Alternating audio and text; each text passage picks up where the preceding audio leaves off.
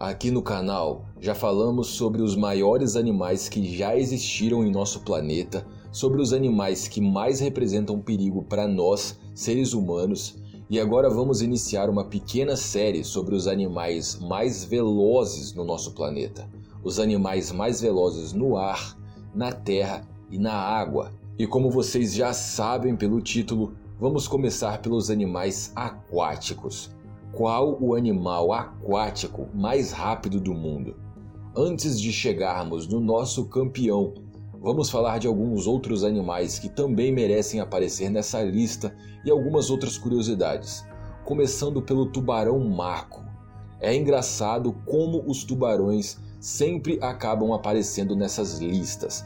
Realmente são animais incríveis. Enfim, nós ouvimos muito falar do tubarão branco, que é considerado o maior predador dos mares e tudo mais. Mas vocês sabiam que o preferido dos biólogos marinhos geralmente é o tubarão maco?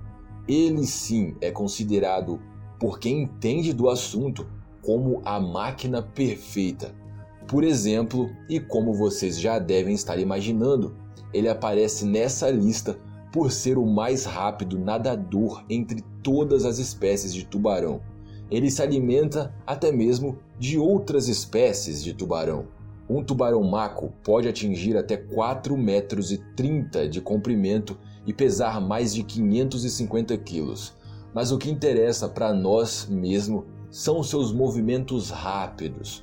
Um tubarão maco pode atingir até 72 km por hora. Se fosse feito um ranking, o tubarão maco ficaria em quarto lugar entre os animais mais rápidos dos mares. E agora, já no nosso pódio, em terceiro lugar, vem o atum rabilho. Esse peixe já foi e ainda é muito explorado pela nossa pesca e por isso já está ameaçado de extinção. Só uma curiosidade incrível, ao menos na minha opinião, é que existe ao redor do mundo uma espécie de competição para quem consegue pescar os maiores atuns dessa espécie. O recorde atual foi estabelecido em 2014 Após quatro horas lutando para tirar o peixe para fora d'água, uma neozelandesa foi quem conseguiu pescar um atum rabilho de 411 quilos. Olhem só o tamanho desse peixe. Essa espécie pode chegar até 3 metros de comprimento, embora o mais comum seja que fiquem entre 1 e 2 metros.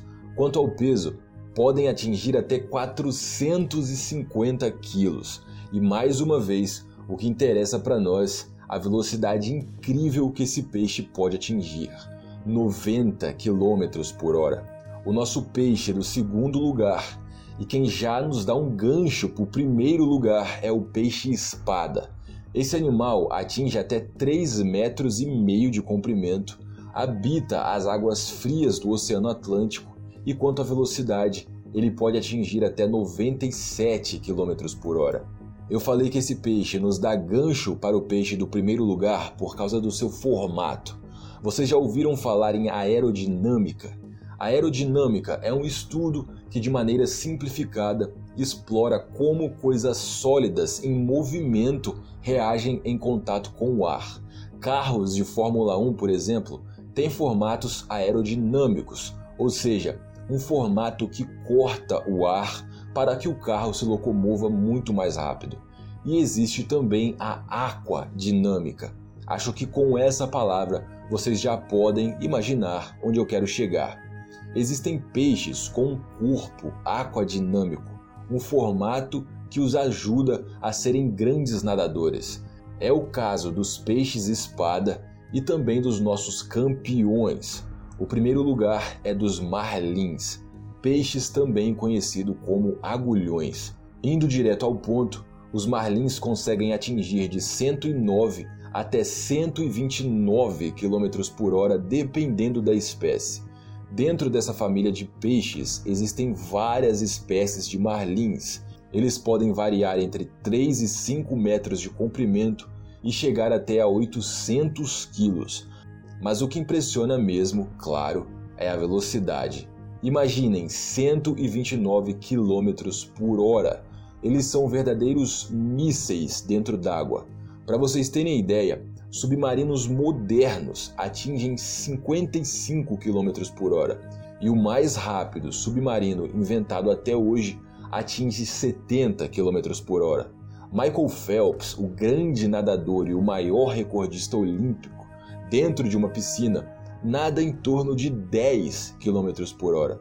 Nem nosso melhor nadador, ou até mesmo nossas máquinas, teriam chances de vencer qualquer um dos animais que conhecemos hoje nessa lista. E a última curiosidade para fechar o vídeo é que os marlins, os agulhões, podem ser encontrados por toda a costa brasileira. Você saiu das orlas, chegou em alto mar, já é possível encontrá-los, mas só a pelo menos 180 metros de profundidade. É isso então, espero que tenham gostado do vídeo e espero ver vocês aqui no próximo. Muito obrigado pela sua companhia, valeu, fui.